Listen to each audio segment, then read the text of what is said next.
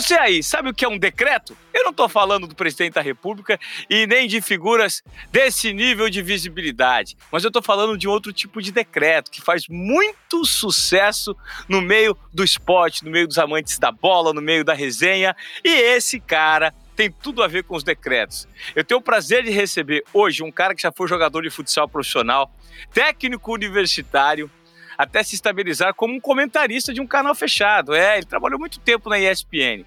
Ganhou o público com o seu jeito super alegre e descontraído de falar sobre futebol. E aí entraram em cena os decretos de sexta-feira, porque ele entende muito desse assunto e possui histórias engraçadas como a história da hebraica que ele vai contar pra gente aqui. Hoje, eu tenho o prazer de receber um cara que é sucesso, principalmente no YouTube, Ale Oliveira, como é que você vai, cara? Tudo bem? Ah, eu que te pergunto, qual é, Moré? Me chama de software e vem fazer um programa comigo, porque é, você é, sabe que a gente não se conhece pessoalmente, tem muitos amigos em comum, e eu sempre tive aquela inveja gostosa de você, porque além de você ter sido um global de muito sucesso aí durante muito tempo, é bonito, nós temos poucos bonitos no, no nosso meio, né? Você pega aí, tem vários deficientes estéticos, como Everaldo Marques, você tem Eduardo de Menezes, tem uma turma aí que é PVC, que é uma turma bem feia mesmo, com força. E aí você pega um bonito, dá um pouquinho de inveja, não dá, Ivan? ô, ô Ale, sabe o que, que eu, eu costumo brincar? Que esses caras têm tudo. O problema deles é, é, é o sinal que eles emitem. O sinal UHF. Você já sabe qual que é o sinal UHF? O homem feio. é tudo ensinar o HF, cara. É, mas sempre então dá aquela inveja gostosa, mas é um prazer falar com você. É, tô sempre ligado aí no teu conteúdo. Agora a gente tem essa vantagem há algum tempo já, que pode acompanhar os amigos por outras plataformas, e isso é muito legal. Ô, Ale, cara, eu queria que você me falasse desse sucesso que você passou a fazer do YouTube e como é que foi essa, essa, essa mudança, né? De um comunicador de TV. Pô, eu tava conversando esses dias com um amigo meu, muito próximo, que também é próximo é, é, seu, o Fernando Caetano repórter muito tempo da ESPN, hoje está na Fox. O Fernando sempre falou, cara, o Ale é o cara mais legal do mundo, porque a gente comeu pão que o diabo amassou num momento que a gente não era valorizado sendo comentarista de futsal na TV fechada. Ninguém queria fazer, eu e o Ale estávamos lá abraçados. Como foi essa transformação toda, Ale? Ah, na verdade, assim, o, até teve um, um cara que foi muito importante na minha vida, que foi um, um ex-diretor da ESPN, também narrador, o João Palomino, né? Ele me disse três coisas que eu, que eu levo comigo até hoje, que mudaram, acabaram mudando a minha vida, né? Uma vez que eu fui falar com ele, quando lá na ESPN eu comecei a ter um pouquinho mais de espaço, né, fazendo o programa Bate-Bola, que incomodava bastante os rivais e tal, em audiência e tal, com um formato bem descontraído e tudo. Eu fui lá bater na porta dele, porque como eu era que ganhava menos, falei assim, olha, é, eu queria transformar esse momento bacana em dinheiro, né, cara, pra... Porque eu não sei quanto tempo vai durar, daqui a pouco isso acaba. Aí ele falou: olha, isso aí não acaba porque é da tua essência. Você é assim no dia a dia, né? E as pessoas que me conhecem ou que me encontram na rua têm essa convicção que é o meu jeito. Então eu não sou um personagem no ar, eu sou aquilo mesmo, né? Que é a notícia ruim e a notícia boa ao mesmo tempo. Eu sou isso aí. Então ele falou isso aí, acho que também para não me dar aumento, mas eu acho que ele tinha um pouco de razão. Uma outra coisa que ele falou para mim que para mim foi muito importante, ele falou: como é que você quer que o público é, te avalie, né? Avalie o seu trabalho. E aí eu fiquei pensando muito sobre isso, né? E eu cheguei à conclusão que eu gostaria que os caras achassem que é um cara que entende de futebol e fala da modalidade com alegria. Eu nem sempre consigo passar essa impressão, essa imagem, mas é o que eu gostaria. E a terceira coisa que ele falou para mim que mudou minha vida é você tá demitido. Só as três coisas que ele falou. Mas eu fui ganhando espaço e ganhando confiança e personalidade para ser exatamente do jeito que eu sou no meu dia a dia. E eu acho que essa linguagem próxima do público é que me ajudou muito. É, o, o erro, eu, eu trato o erro com muita tranquilidade como acho que na nossa vida, no nosso dia a dia, a gente toda hora tá quebrando, tá é, falando coisa que, pô, escorregando aqui, outra ali. E eu trato isso com muita naturalidade. Eu tinha a impressão sempre que quem está com o microfone na mão, ali quem está com a latinha na mão, é de, outro, de outra esfera, que nunca erra, que é uma pessoa perfeita. E eu trouxe justamente o contrário disso, né? Então, acho que essa linguagem próxima, principalmente, Ivan, é que me aproximou muito do público e eu acho que é o que me caracteriza. Quantos, quantos, quantos inscritos você está no seu canal já, Lê? É, eu tenho. É tanta plataforma, né? Que às vezes a gente. Eu mesmo me confundo com tanto conteúdo e com tanta coisa que a gente faz sempre para não ter que trabalhar. O mais importante é não ter que trabalhar. Isso aqui é o fundamental. Mas na minha, no meu Instagram eu tenho um milhão e meio. Lá no canal que eu tenho conteúdo lá no Esporte Interativo, que é o de Sola, a gente está com um milhão e trezentos. Aí no meu canal particular, que o meu canal é tudo que ninguém absorve, eu levo para o meu canal particular, a gente chegou a 100 mil. O canal tem pouco tempo, mas tem 100 mil inscritos. E por aí vai, né? Tem no Facebook também 600 mil, tem... O Twitter eu sou... No Twitter eu tenho menos de 400 mil. Twitter eu sou ruim porque o Twitter... Os caras têm sangue no olho, os caras são muito bravos, cabeça de ovo, eles xingam muito, cara. Aí eu não sou muito de Twitter, não. Olha, é, é, é engraçado porque hoje... Você tá com que idade? 47. 47. Pô, você tem uma longa trajetória no esporte, você foi jogador, você tem uma ótica super interessante que é a do cara que estava tá, do lado de cada imprensa, passou para o lado de lá e hoje está se conectando com uma nova geração que consome o seu conteúdo de uma maneira que você sequer se deu conta que isso poderia existir há 10 anos. Você, sabia que você ia ser sucesso hoje, há 10 anos? Na verdade, eu não sei até hoje, Ivan, porque eu tomo cada susto, assim. O último, mais recente susto foi quando do falecimento do nosso amigo Rodrigo Rodrigues, que foi um, golpe duro da vida, né? Mas é, não caiu uma folha sequer da árvore se Deus não quer, né? E aí a manifestação do público com, comigo, assim, a força que todo mundo me deu foi alguma coisa impressionante. Eu tenho certeza absoluta que se não fosse esse carinho e que foi enorme, eu não sei o que seria de mim ou da minha carreira, porque eu repensei muita coisa, muita coisa perdeu sentido para mim. Mas essa foi uma manifestação que me surpreendeu muito, porque foi muita gente que, que entrou em contato comigo nas redes sociais, ou pessoalmente, ou até pelo WhatsApp, algumas pessoas que eu nem conhecia, mas que foram muito generosas comigo e tal, e me deram muita força. Mas é isso que acontece em quase todo lugar que eu vou. O ano passado, o esporte interativo, junto com a Tânia, teve a chance de fazer pela primeira vez o Campeonato Brasileiro, né? E, e eu era um comentarista que ficava no campo. E aí, cara, eu experimentei nas novas arenas o carinho da torcida, era algo, sim, muito impressionante para mim, porque na minha cabeça, Ivan, é, eu não faço nada mais do que todo mundo faz. Então, para mim é tudo muito natural, assim, né? É, e aí, quando eu percebo que o público está recebendo bem, é, e quando é uma, uma, um público grande, né, como tem acontecido, graças a Deus, eu, eu tomo um susto. Agora, é tudo muito louco para mim, porque tem até uma história que eu conto, e, e, o Edu não desmente, que eu sempre fui muito ruim de tecnologia, ainda sou, né, porque velho tem dificuldade, assim. Eu, quando fui para ESPN fazer uma, um teste, foi é, no começo do ano 2000, em 99 eu estava jogando futsal, Aí estava muito conflitante com a carreira de treinador. E como treinador não tem que correr, só na hora da briga. Naquele momento eu estava praticamente fazendo a opção por ser treinador de várias faculdades e não mais jogador. E nesse meio tempo, decidindo o que eu ia fazer da minha vida, surgiu a, a chance de eu ir lá na ESPN fazer um teste para comentar o futsal. E aí, a hora que acabou o teste, uma das meninas lá, estagiária, falou, Stephanie, o nome dela, eu fazia tempo que eu não lembrava. Stephanie, ela falou assim: O Ale, deixa o teu e-mail aí para a gente te dar a resposta, né, do como foi o teu teste, para te avisar se você passou, se você vai ter que vir aqui, como é que vai ser, né? Isso já era em 2000.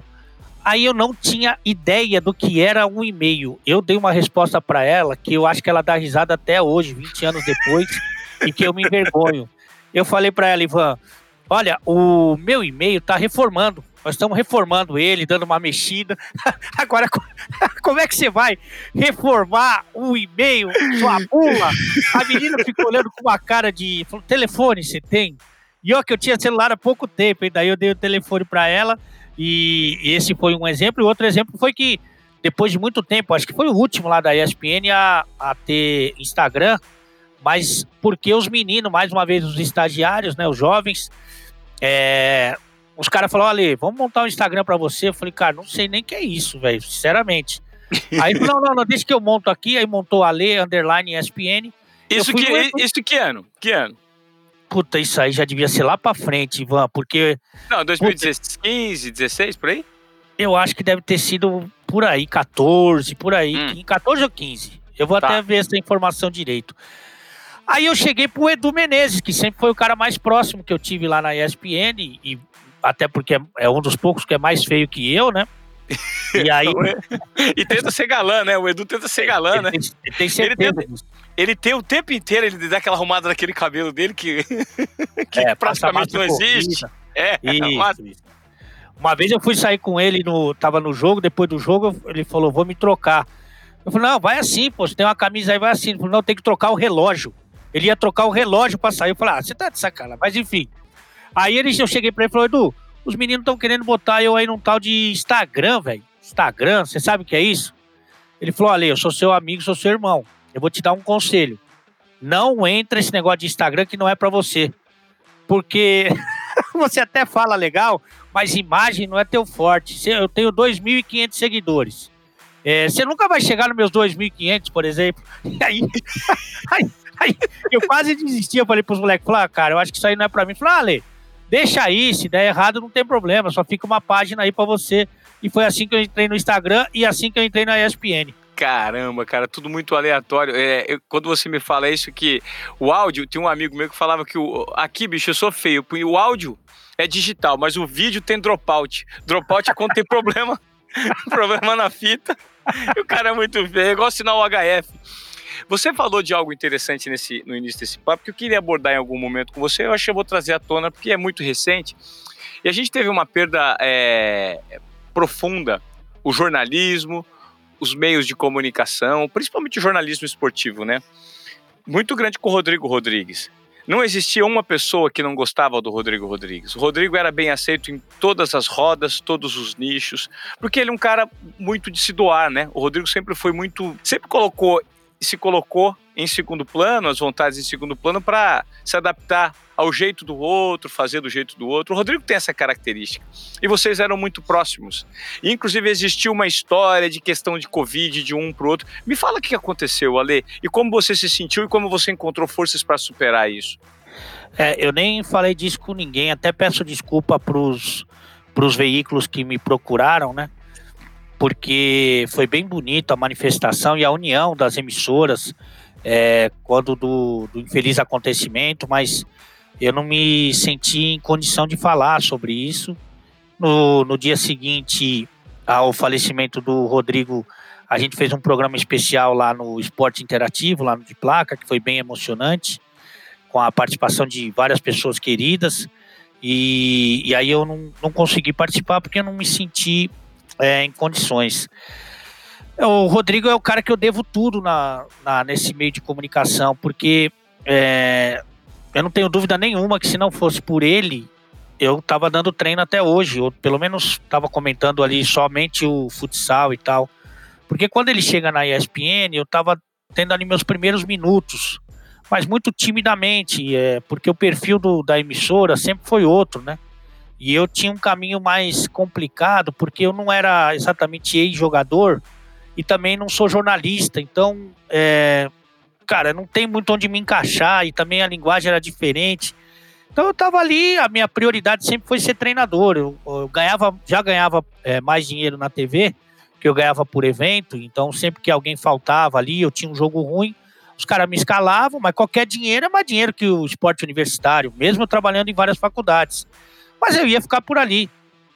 E quando chega o Rodrigo, ele ele viu em mim ali um cara que ele pudesse ser parceiro, pudesse fugir um pouco da mesmice do futebol, pudesse trabalhar com entretenimento. E ele me guiava assim, né? Como se fosse mesmo uma pipa. Ele ia me guiando pro, pro melhor lugar, lugar mais confortável para mim. Não era nem pro programa, nem pro canal, muito menos para ele, né? E isso para mim foi muito marcante. Depois eu tive a chance de fazer muita força para levá-lo lá para o esporte interativo. E lá no esporte interativo que eles têm uma outra mentalidade, principalmente quando tinha o canal, né? Agora eles têm o conteúdo lá para Tanner, mas quando eles tinham o canal, eles tinham uma outra mentalidade. E foi muito louco fazer o de placa com o Rodrigo, assim, foi a coisa mais louca que eu já vi na televisão. Hoje vendo os vídeos ali mesmo no Instagram, eu não acredito que a gente fazia aquilo lá. E assim, muito além do limite, tem que, ah, vocês ficavam no limite. Não, a gente passava do limite toda vez. E eu sou muito grato a, é, sou muito grato a ele. O que aconteceu foi que o Rodrigo, eu estou passando por um processo ainda, né, de doloroso de separação, não pela separação, mas porque envolve a minha filha, que tem 11 anos, e é, assim, eu só vivo por causa dela, eu tento ser uma pessoa menos pior por causa dela, e, e enfim, nesse processo todo eu estou tendo muita dificuldade de encontrá-la, né? E também, é, como eu moro no mesmo condomínio da minha ex-mulher, porque eu tinha dois imóveis aqui, acabou ficando, aqui é muito desconfortável para mim. Só que eu não tenho dinheiro para comprar um outro imóvel e com essa crise toda, com a pandemia, eu botei meu apartamento aqui para é, vender, para alugar, para trocar e para dar. Mas ninguém, não tem jeito. e aí nesse isso, meio... É, isso, isso São Paulo, né? É, São Paulo. E aí, nesse meio do caminho, o Rodrigo ofereceu o flat que ele tem em São Paulo, porque ele fica o maior tempo possível no Rio. E a gente teve um encontro justamente para é, para eu pegar a chave, para eu ver o flat e tal, e comer uma pizza, não sei o que, não sei o que lá. E aí, depois desse encontro, eu não sei exatamente quanto tempo depois ele ou quanto tempo depois eu, porque não dá para mensurar. Eu peguei a doença e ele pegou a doença. Agora, é impossível dizer que eu passei a doença para ele, ou que ele passou para mim, ou que outras pessoas passaram para uma outra pessoa passou para ele e uma outra passou para mim. Isso não dá para saber, né? Porque é muito difícil, né, cara? Isso aí é uma é um vírus que se espalha com muita facilidade, tudo, mas é... é todo quanto é apontamento em relação a é uma doença tão pouco estudada e tão pouco é, é, que, que, a gente sabe sobre. É, ainda, ainda tem muitas respostas, né? Para serem. É, muitas perguntas a serem feitas e muitas respostas para serem respondidas. Tudo que for falar de Covid não, dá para apontar, né, Ale? É, e aí, assim, tem várias coisas, assim, que a gente não sabe o que aconteceu. O Rodrigo, depois, ele foi ao Rio de Janeiro, foi de ônibus, né? Que, ele, que eu acho que é uma determinação, eu não tenho conhecimento disso mas ele foi de ônibus e estava trabalhando e não sei o que, então é muito difícil, cara, mas eu sei que é, é, em algum momento, assim, eu fiquei pior ainda do que eu que já ficaria e, e acho até que num, no meio desse, dessa, desse sofrimento, desse devaneio, é, eu senti a presença do Rodrigo falando, rindo da minha cara e falando, Ale, é para você continuar sua mula, né, que é como ele me chamava, para você continuar fazendo o que a gente sempre fez. Agora você tem a responsabilidade maior. Eu quero te ver sorrir, quero que você faça as pessoas sorrirem.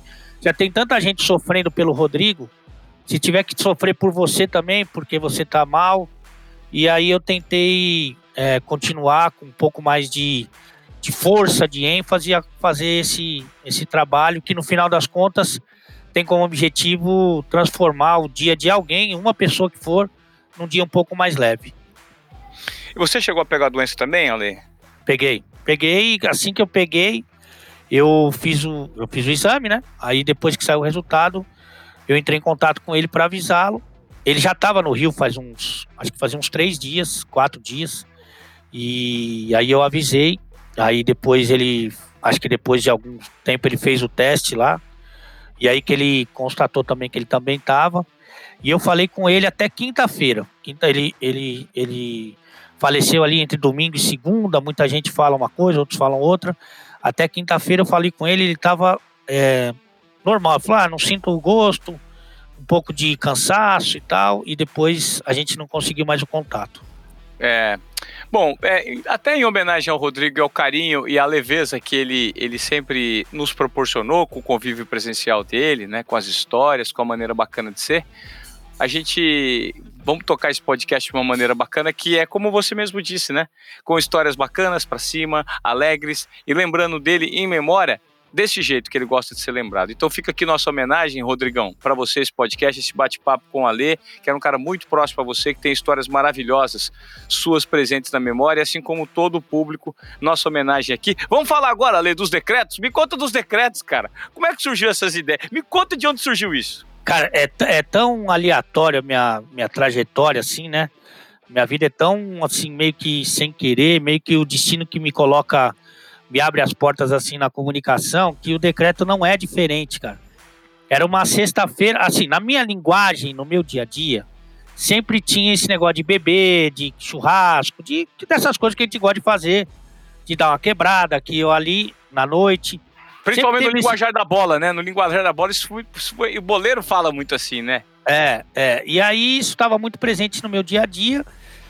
Até que chegou uma sexta-feira que eu tava muito gripado, assim, muito, muito gripado, e eu mandei no grupo do programa, é, que, que era na hora do almoço, falei, ó, pessoal, logo quando eu acordei, falei, ó, tô muito mal, cara. Não tenho a menor condição de, de fazer o programa hoje. Aí os caras começaram a me xingar, falar que era Miguel, não sei o que, não sei o que lá. Eu tomei um coquetel lá de remédio e fui pro programa. A hora que abre o programa, sempre naquele clima descontraído, o apresentador fala: É, Ale, Hoje então você não vai beber, né? Que você tá doente, tá gripado, né? Aí não sei porquê, cara, não me pergunte. Me veio uma música muito da antiga, que é aquela gripe cura com limão. Juro bebe é prazia, do jeito que a coisa vai. Boteco do Arlindo vira drogaria. Aí ele deu risada, os caras deram risada, não sei o que. Falei, não, não, Ale, ele insistiu, não, não. Ah, hoje você vai ter que ficar em casa. Falei, ah, quer saber? Eu não quero saber quem pintou a zeba de listado e nem quem colocou galho na cabeça do viado.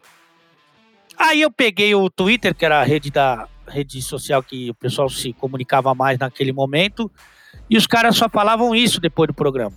E ali me veio uma luz e falou assim: pô, acho que semana que vem eu vou trazer alguma coisa preparada para falar da sexta-feira. E assim começou, é, eu comecei a fazer os textos, né?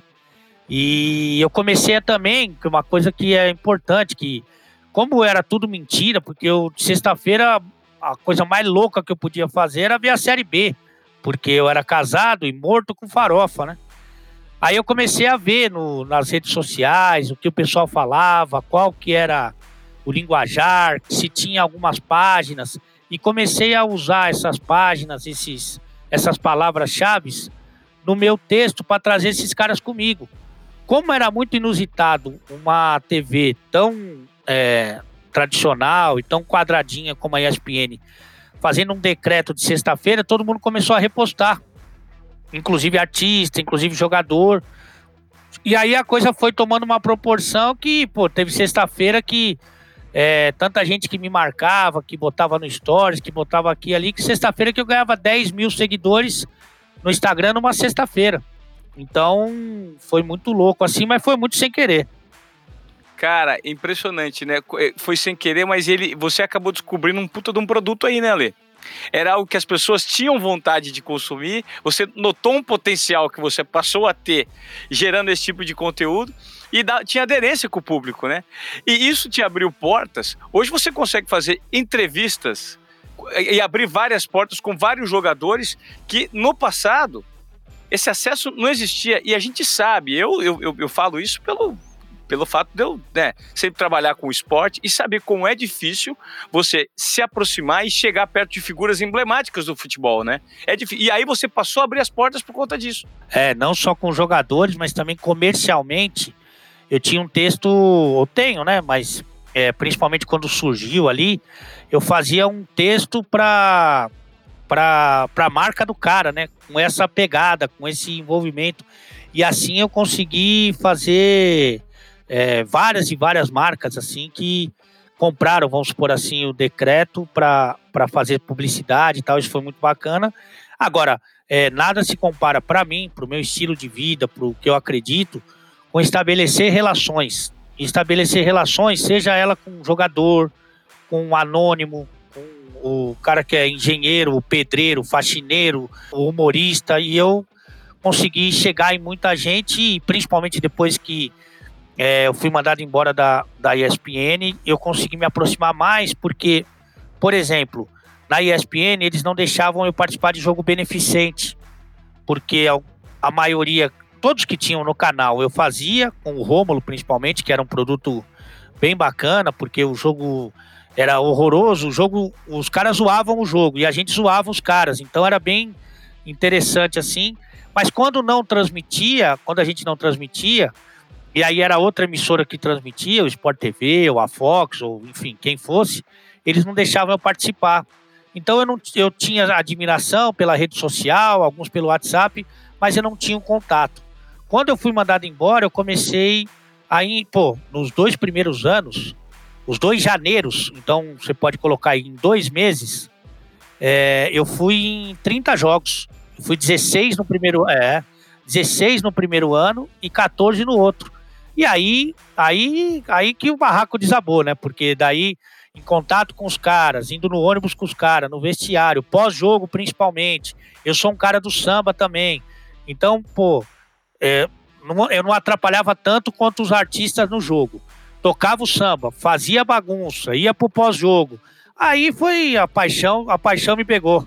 Ou seja, você entregava o pacote completo. Você era o cara que tinha o linguajar, não, não quebrava tanto na bola igual os cantores, fazia a bagunça do samba, gostava da resenha pura e simples e já tinha uma aderência com os caras.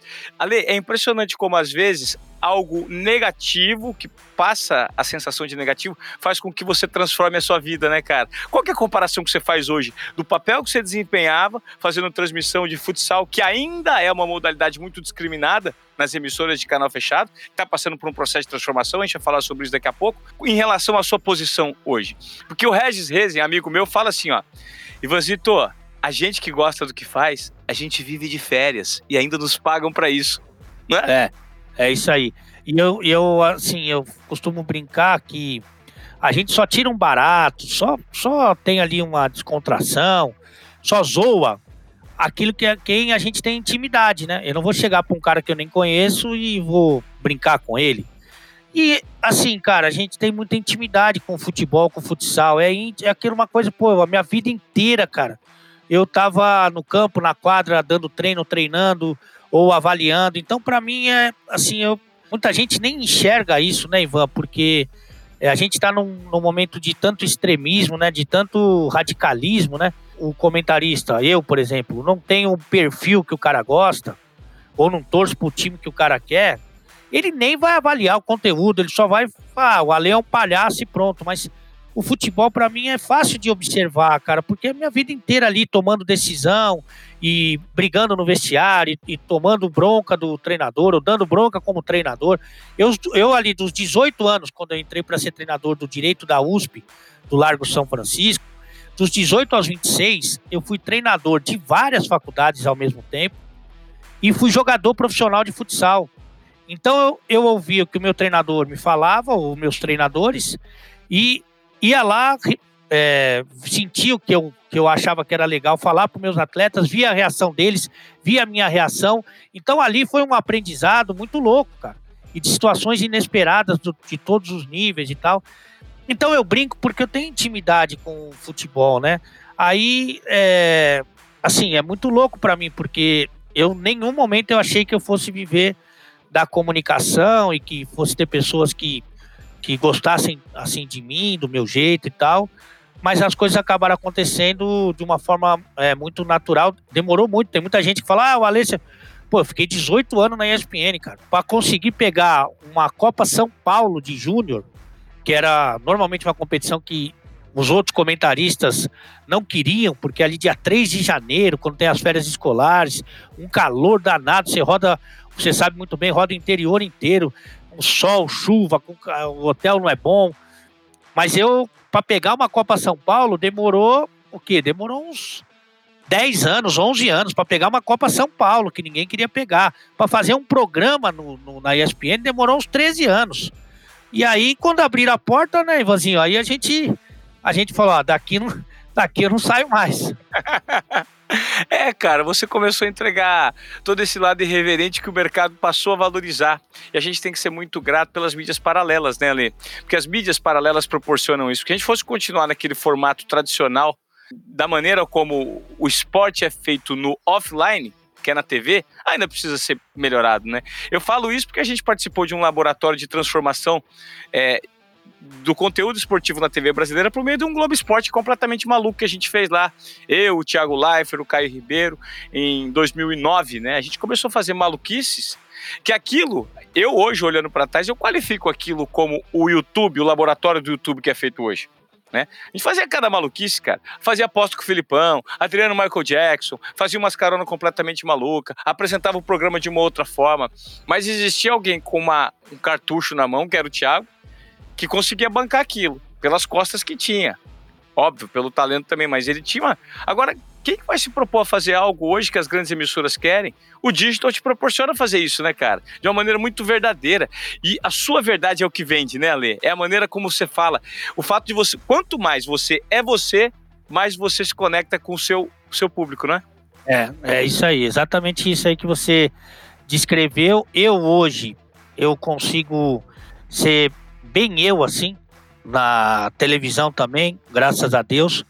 É, no rádio, o rádio também me deu uma bagagem. Eu já fazia rádio na parceria da, da ESPN lá com Eldorado, Estadão, depois com a Rádio Capital. Mas o, o Estádio 97 que eu faço aqui em São Paulo é, é um monstro de audiência, né? E tá, tá consolidado aí há quase 22 anos. Também me deu uma, uma bagagem importante. Agora, quando você tem é, o, o, contato com o público e você está é, completamente solto, é uma outra conversa, né, cara? Porque, por exemplo, na, durante a pandemia, que é, muita, muita gente tentou se reinventar, até para deixar esse período menos pesado para todo mundo, que não é fácil, né? Mas a gente tem essa um pouco dessa obrigação de tentar suavizar um pouco esse momento, né? Pô, eu fazia umas lives aqui pro meu canal, porque normalmente eu gravava externa pro meu canal, para abastecer, né, de conteúdo do meu canal. Como não podia ser feito, eu fiz live aqui de todos os tipos que você pode imaginar. E aí, na live, cara, do meu canal, eu não tenho nenhuma folha, só sei o nome da pessoa. É, e aí, cara, completamente livre é onde tudo aconteceu. Eu tive um crescimento importante durante esse período em todas as redes, cara, porque você, quanto mais, quanto mais você falar a linguagem de todo mundo, é melhor. Por exemplo, jogador, eu adoro jogador falando de futebol, eu gosto de jogador falando da, da, de uma boa parte deles. Acho, por exemplo, o Pedrinho, que fala muito bem, tem vários caras que falam bem. Mas eles têm uma visão do jogo que eu fico sempre pensando: quantos caras que estão assistindo jogaram futebol profissional? 0,1 talvez. Então, assim, a, o que é mais próximo do povão que está vendo futebol? É o rachão, é a pelada de fim de semana, é o futebol aí que não tem compromisso. É, é quem está ouvindo é desse povo, não é do futebol profissional. Claro que a experiência deles é maravilhosa, mas não é ainda a, a linguagem. Quando você vai falar de vestiário, não é o vestiário do Morumbi, não é o vestiário do Allianz Parque. Né? O vestiário é a primeira casa dos três porquinhos, que se assoprar cai. Entendeu? Então é, é, é isso, essa aproximação verdadeira que eu, que eu acho que acaba fazendo um pouco da diferença. Eu queria que você, que você contasse pra gente, Ale, talvez aquela uma daquelas que sejam a, a, das, as suas histórias preferidas. Né? Escolhe uma pra gente aí, pra, pra dar uma, uma, uma, quebrada um pouco aqui pro nosso público no podcast, pra gente trazer esse lado irreverente do Ale. É que tem é, o que eu preciso saber só porque tem de pós-jogo, tem de treinador, tem de comentarista, tem de um montão de coisa aí. Você tem que só me dirigir. Vamos, mete uma de pós-jogo. Pós-jogo é interessante. Pós-jogo teve uma, sempre com o Edu Menezes. A gente estava fazendo tudo que era sub. É o submundo do futebol a gente ia fazer. Porque tinha que viajar e a verdade é que eu não fazia falta para escala, né? Então, qualquer evento fora assim que tinha que era menos importante, eu ia. Até eventos ali é, do marketing, eu ia bastante e tal. E aí a gente foi fazer algum sub em alguma coisa é, no interior do Rio. E, e aí o jogo acabou tarde, não sei o quê, o Edu passando perfume, passando, é, botando corrente, trocando relógio, não sei o quê. E aí a gente chegou num, num, num lugar de, vamos supor, um restaurante que tocava música bem alta, vamos supor. E aí, mas não era um estabelecimento adulto profissional, era um amador, ok? Era um alvo civil e não militar. E aí a gente estava ali tomando um drink, é, tranquilamente, e, e aí vem vindo na nossa direção uma morena, cara. Puta que pariu, a morena devia ter uns 4 metros de altura, forte, assim, bonita, com vestidinho e tudo, e maravilhosa. E ela vinha, parecia que ela tava vindo num videoclipe, cara. E aí eu e o Edu fomos ficando nervosos porque ela tava vindo na nossa direção. Falei, não é possível, né, cara? Aí ela veio e veio falar com a gente. Falei, ah, estourei no norte, né, cara? É hoje que, ah, pô, tirei a sorte grande, até que enfim. Porra, uma vez que eu vou sair ganhando nessa. Ah, aí ela chegou e falou assim: Você não é o Ale Oliveira? Porra, eu quase derreti. Falei, sou eu, muito prazer. Ela falou, nossa, Ale Oliveira. Eu falei, é. Aí já, pô, essa hora eu já, já tava grandão, né, cara? Já tava boneca. Ela falou assim, cara, o meu marido pode tirar uma foto com você, que ele é muito seu fã. O marido dela tinha oito metros. Eu juro por Deus, o cara era dois armários, cara.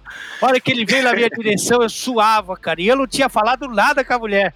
Mas isso, isso aí acontecia muitas vezes, cara, porque o nosso, eu tenho no, nas redes sociais, meu público é 92% de homem. Nossa, então, você imagina cara. o é que, que não tem aí de homem. Não, e que essa, é que essa funilaria aí, que já não era das mais favorecidas, a tendência é que os homens venham pra tirar foto. Isso sempre aconteceu comigo também. É impressionante a quantidade. Eu, Ai, deixa eu tirar uma foto que meu filho te adora, meu marido te adora. Vou mandar um vídeo pro meu marido. É o público, cara. Quando você lida com futebol é assim, né? É, e, no, e pra mim, que eu, eu gosto de samba, assim, né, cara? E aí o, é, o ambiente já favorece, a bebida favorece, então do, da metade pro fim da balada. Aí os caras tomam toma coragem líquida e a linguagem também é muito próxima. Eu vivo isso muito no Carnaval do Rio, principalmente, que no Carnaval do Rio tem os famosos de verdade, né, cara? Tem uns caras. Grande. Né? É, os caras da novela, os caras. Cauã Raymond, esses caras, né? É, os bonitos e famoso mesmo, e rico e tudo. E aí eu fico, assim, é meio que indignado, porque os caras vêm tirar foto comigo, mas não é com o, o artista, esses grandão, a maioria deles, é, não é convidativo você ir lá. Eu mesmo queria ir lá, mas não me sinto convidado a ir lá. A minha linguagem, pô, praticamente torna o cara íntimo meu. Então o cara já chega dando tapa na minha cabeça e como se eu fosse o melhor amigo dele. Então, muitas vezes nesses eventos, eu sou menos conhecido, mas sou o cara que mais tiro foto, porque o cara fala assim: ah, não tirei, tirou foto com o Antônio Fagundes? Não, não, mas ó, tirei uma com a Lê aqui que tava mais fácil. e aí é, é muito louco isso. Hebraica, conta aí uma história pra mim, vai. A de Hebraica foi muito louco, porque até hoje, pra você ter uma ideia, a Hebraica foi o único lugar que eu tive carteira assinada. Eu nunca tive carteira assinada. Nas faculdades, pô, você ganhava passe escolar e vale sanduíche. No futsal também nunca tive, recebi carteira assinada. E na, na TV também a gente tá, eu pelo menos dava nota, né? Dou nota. Então na hebraica, cara, foi uma oportunidade para mim de ouro, cara, que eu tinha é, 13 salário e meio, plano de saúde, pô, tava maravilhado. O salário era horroroso, mas você tinha toda essa estrutura que eu nunca tinha visto, né, cara? Então eu tava muito feliz de ir pra hebraica. E aí na minha estreia eu, pô, eu tô acostumado com um padrãozinho, porque era muita faculdade. Pô, tinha fim de semana, Ivan, que juntando os jogos que eu fazia na TV e os jogos que eu dirigia na faculdade, de sexta até o fim do domingo, eu tinha 13 jogos. 13 jogos? É, como treinador e como comentarista. Cara. Porque eu cheguei a dirigir 10 times, cara. Nossa. E é, masculino, feminino, society, campo, salão. E como tinha faculdade que participava de mais de uma competição é, simultaneamente ali, mais os jogos da TV, então cheguei a ter isso aí. Então eu tinha um padrãozinho para mim, né? Que era de é, falar do meu time, falar do adversário e falar da parte da raça, né? Da, da motivação. E quando acabava a motivação, era pô, obrigatório você fazer a oração, né? Um Pai Nosso, uma Ave Maria, como Deus, como se Deus fosse surdo, porque eu tenho algumas teses que eu não concordo, mas quem rezar mais alto já Deus já dá uma é. bola, bate na trave e entra, sabe? É. Pai nosso que estás no céu, santificado seja o vosso nome. Isso, isso. É. Quem vem com roupa de passeio pro jogo também já sai ganhando. Se o cara vem com roupa de passeio, é, a mala do time e de ônibus fretado, para mim eu já nem jogo. Se eu sou outro time, já nem jogo. Para mim já o outro time já ganhou. Tem várias coisas de louco assim. E aí, quando acabou a parte da raça, cara, vamos, todo mundo gritando, gritando. Falei, fecha aqui, pessoal. Vamos lá, todo mundo. Pai nosso que estás no céu, santificado. Só que eu tava na hebraica, né, cara? Aí não tem, não tem o Pai Nosso, Ave Maria, não tem lá. Aí quando eu tava no meio da, da segunda estrofe, eu falei, pô, será que ninguém sabe a letra desse negócio, cara? Só eu gritando lá. Olhei pro lado, olhei pro outro, falou, ó, parou? Parou, só eu que tava, né? Falei, cada um faz aí a sua oração, do jeito que quiser. E aí eu não, eu não fui mandado embora milagrosamente nesse dia, mas três anos depois, quando eu já estava muito envolvido com a TV, eu não conseguia ir nos treinos, não conseguia ir no, nas reuniões, nos jogos, nada. Mas tivemos um confronto de, de quartas de final e a gente classificou em sétimo e o Juventus da Moca classificou em segundo. O Juventus era um time muito mais forte do que o da Hebraica. E aí eu condicionei o meu time no treino e na preleção durante o jogo que como era o melhor de dois jogos e tinha diferença de saldo de gols, que a gente tinha que chegar vivo nos cinco minutos finais do segundo jogo. Porque meu medo era que a gente tinha uma estratégia bem defensiva, mas toma um gol, vai para cima, e toma dois, três, quatro, cinco e vai para o segundo jogo só para tirar foto. Então o placar negativo, se ele fosse próximo, ele me interessava. Um 2 a 1 1 a 0 porque daí eu tinha chance no finalzinho do, do, do segundo jogo, bota um goleiro linha, marca a pressão e faz uma confusão lá e sai um gol. Beleza, os caras compraram a ideia, né? Porque o jogador tem que comprar a ideia. Compraram a ideia e a gente foi pro jogo assim. Só os caras ficavam com a bola, né? A gente podia botar tênis de corrida, porque era treino físico para nós. Os caras faz 1 a 0 o banco, o time olha para mim, olha pro banco. Fala, tranquilo, tá. Tá certo, tá tudo bem. A gente milagrosamente faz 1 a 1 melhor ainda, para nós era goleada. Os caras pum 2 a 1 e quando eles fazem 2 a 1 é, eles pararam de jogar. Ficaram com a bola lá atrás, a gente estava lá atrás e ninguém ia no meio campo. Você podia fazer um acampamento no meio, porque eles não vinham e a gente não vinha. Aí ficou esse jogo de merda, é, os caras olhando pra minha cara, eu falei, tá ótimo. Acabou o jogo, eu falei, cumprimenta os caras lá do Juventus e vai pro vestiário. Aí, cumprimentamos todo mundo, eu tô em último na fila, fui cumprimentar o treinador dos caras, eu já com alguma marra, porque quem é da TV tem que ser um pouco mascarado, né? Falei, parabéns, professor. Até terça-feira no jogo de volta. Aí ele virou para mim e falou: Jogo de volta, Lê? Você não foi na última reunião da federação, não, né? Cara, ali eu desmanchei. Eu falei, poxa, professor, já fiquei humilde de novo, né? Poxa, professor, eu não, não tô podendo ir muito e tal.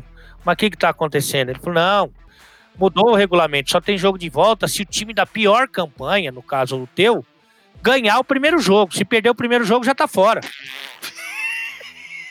aí, aí, eu falei, pô, professor, é, vamos marcar um amistoso aí, eu pago a arbitragem, pô, pelo amor de Deus. Ele cagou pra mim, foi embora e eu ainda tinha que encarar o meu vestiário, né?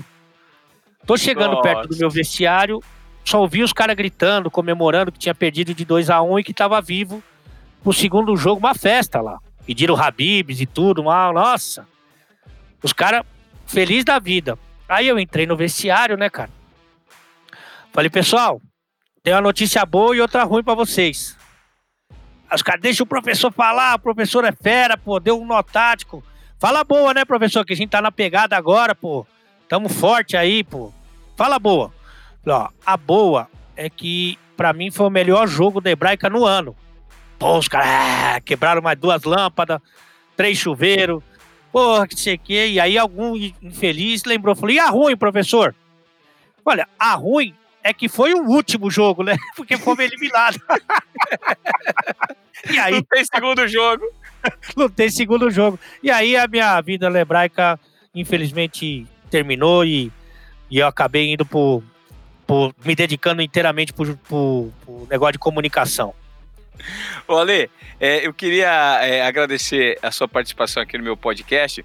E para a gente terminar, deixa uma orientação curta aí para aquelas pessoas que hoje, a gente que é jornalista, né, assim, que trabalha com a comunicação, você não é jornalista, mas você é um comunicador nato, que trabalha com a comunicação vinculada ao futebol. Qual é a orientação que você deixa para as pessoas que hoje querem investir no próprio negócio? Qual é a principal dica? O que, que funcionou para você que a gente pode, de repente, compartilhar?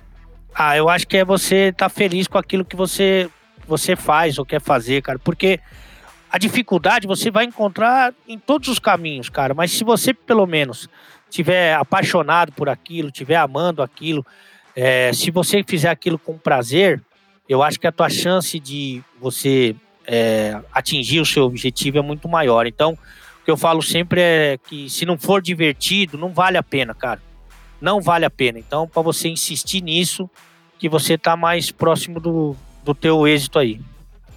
Legal, Ale. Cara, obrigado. Obrigado por compartilhar sua história, por falar dos seus exemplos, pela carreira super interessante que você tem gerando, que você está você tá criando e pelo conteúdo que você está gerando de uma maneira tão verdadeira e levando alegria. Ter descoberto um nicho, gramou muito tempo, né, cara? Comeu muito pão que o diabo amassou e hoje está colhendo os frutos. Já ficou rico ou não? Não, não fica porque, olha, deixa eu te falar uma coisa que é uma matemática muito simples. Quem separa uma vez é difícil de você. Quem separa duas vezes não tem mais como ficar rico. Aí pode esquecer que dinheiro não vai ter, mas tem muita alegria pelo menos. Duas separação na conta já, Lê? Ah, agora eu consegui o meu objetivo, que era mais separação do que demissão. Então agora eu já posso ficar feliz. com produção de Lucas Costa, meu grande parceiro que ajudou aí no contato com a Lei Oliveira. Tivemos aí o privilégio de ouvir as histórias divertidas e a maneira é, bem humorada de encarar a vida do Ale Oliveira. Ale, obrigado, irmão. Valeu, viu? Eu que agradeço, pô. Um prazer enorme falar com você. Agora a gente só tem que esperar acabar um pouco essa, essa loucura pra gente tomar uma, porque eu sei que você ali é do o pessoal do interior é, enxuga bem, hein? Ah, a gente gosta de tomar um Guaraná de vez em quando, né? Faz bem. Tamo Obrigado. junto, irmão. Valeu, Ale.